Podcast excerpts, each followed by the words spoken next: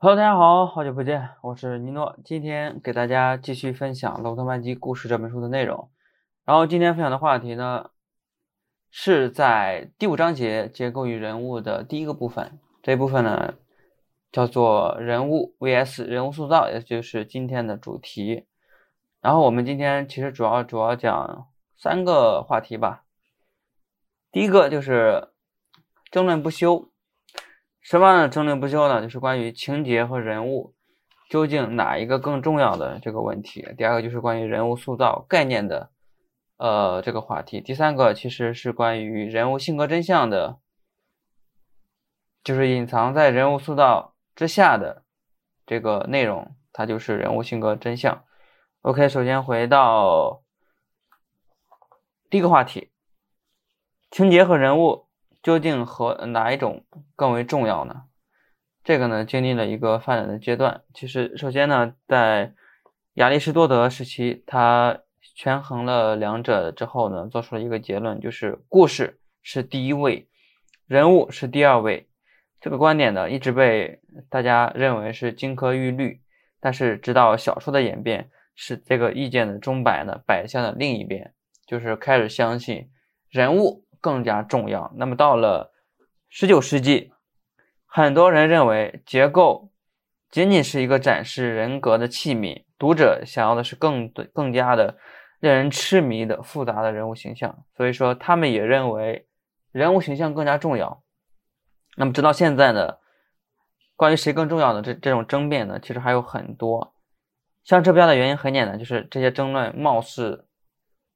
都很有道理，但其实呢，作者觉得就是，呃，这些争论其实没有意义，因为我们无法问哪一个更重要，无论是结构还是人物，因为结构它就是人物，人物就是结构，这个结构呢，就是指的那个故事，呃，就是情节，它们其实是一回事儿，所以说并不存在两者谁更重要的问题，但是。争论之所以还会继续，就是因为世人对于虚构人物的两个重要的方面大都混淆不清，也就是人物和人物塑造之间的差别，也就是我们本期播客的主要讨论的话题。呃，那么第二个话题就是人物塑造的一些概念。人物塑造呢，它它的一个定义就是它是一切可以观察到的人的素质的总和，一切通过仔细观察。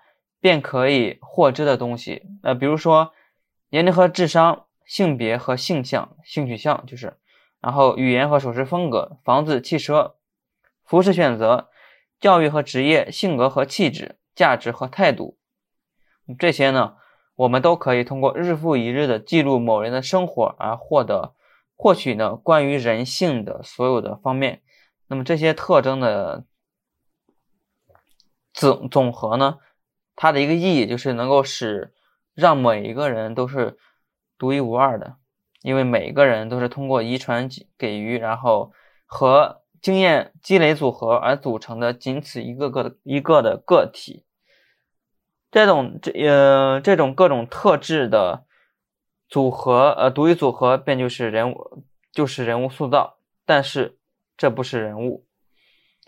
那么。什么是人物呢？这就引出了下一个话题：人物性格、真相呃方面的一些内容。首先呢，关于人物性格的定义，人物性格是人们在处于压力之下做出的选择时得到的揭示。什么揭示呢？就是压力越大，揭示越深，他的选择便越越来越能真实的体现这个人物的本性。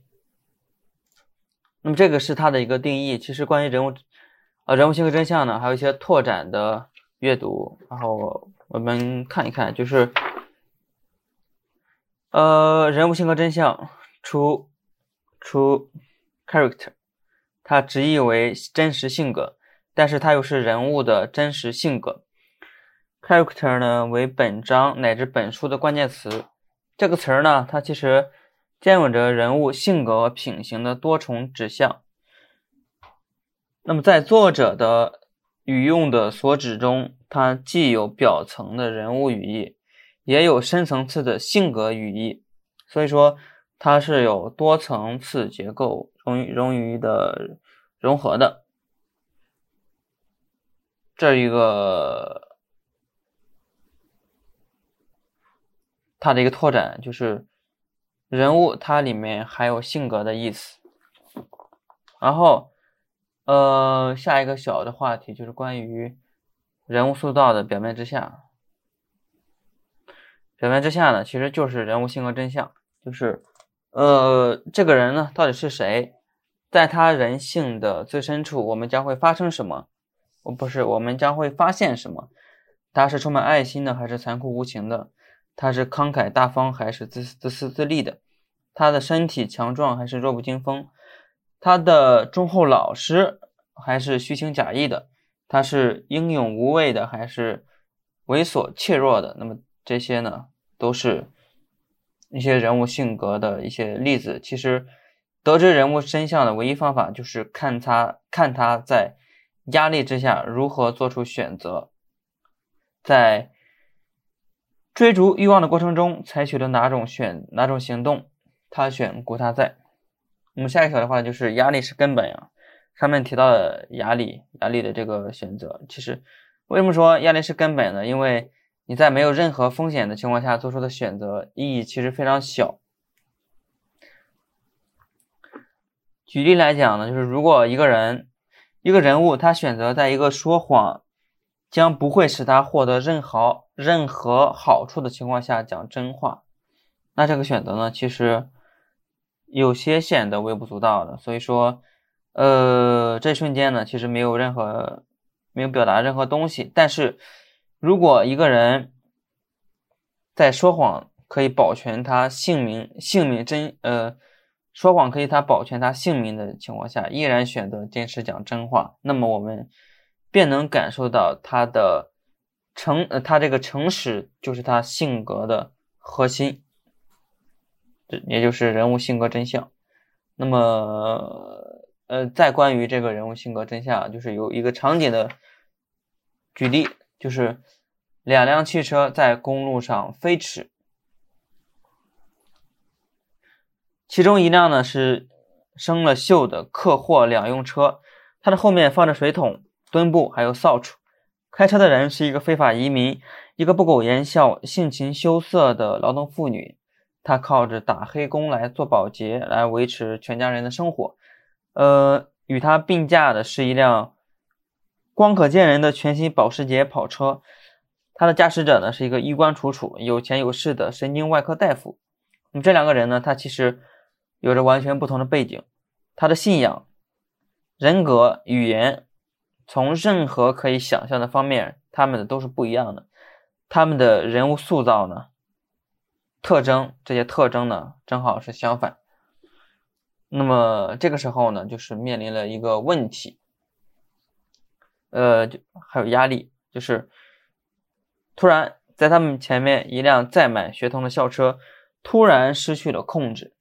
他撞到了高架桥的一根水泥柱子上，大火燃起，将孩子们困在了车内。这个时候呢，在这一可怕的压力之下呢，这两个人的本来面目究竟会是什么样子的？这个时候就会面临第一个选择：谁会停车救援？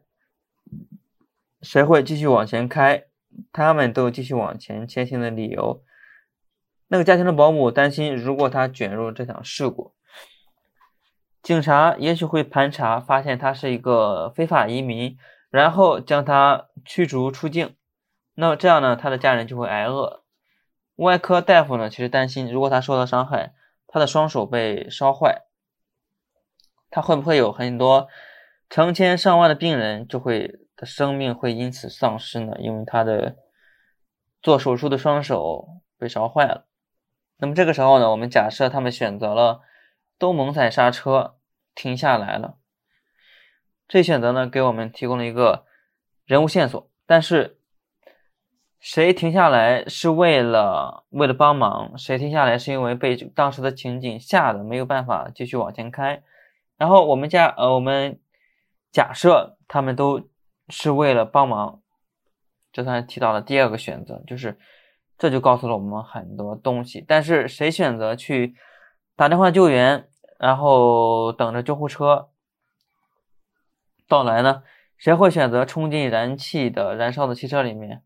我们假设这个呃，他们都会选择一起向汽车冲去。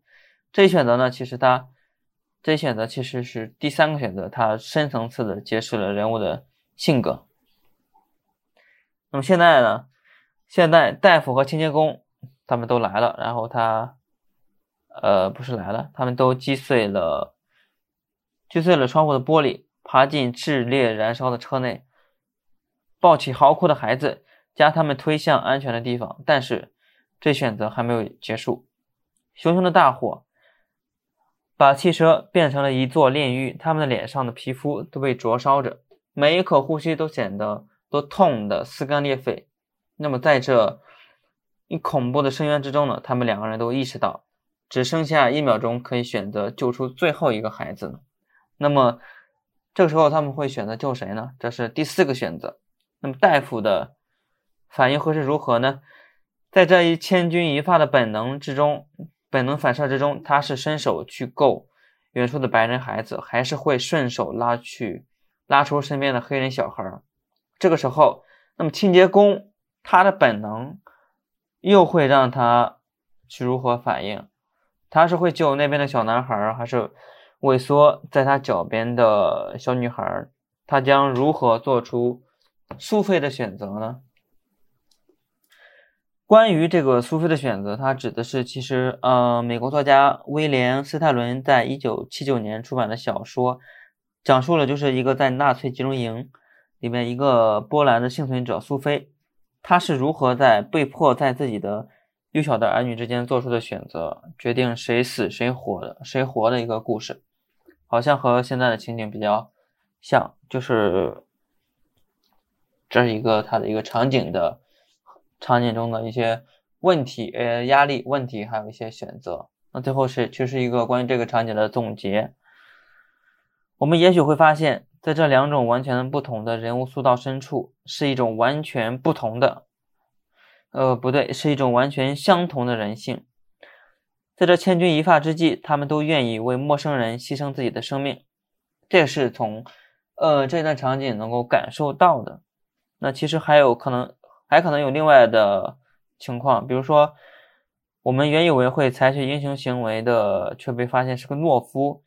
我们原以为行为怯弱的人，他被证实是个英雄，那其实是一种反差的这种呃内容。其实，呃，第三个就是甚至有可能被真相大白的时候，我们却发现无私的英雄主义并不是他们人物性格真相的极限。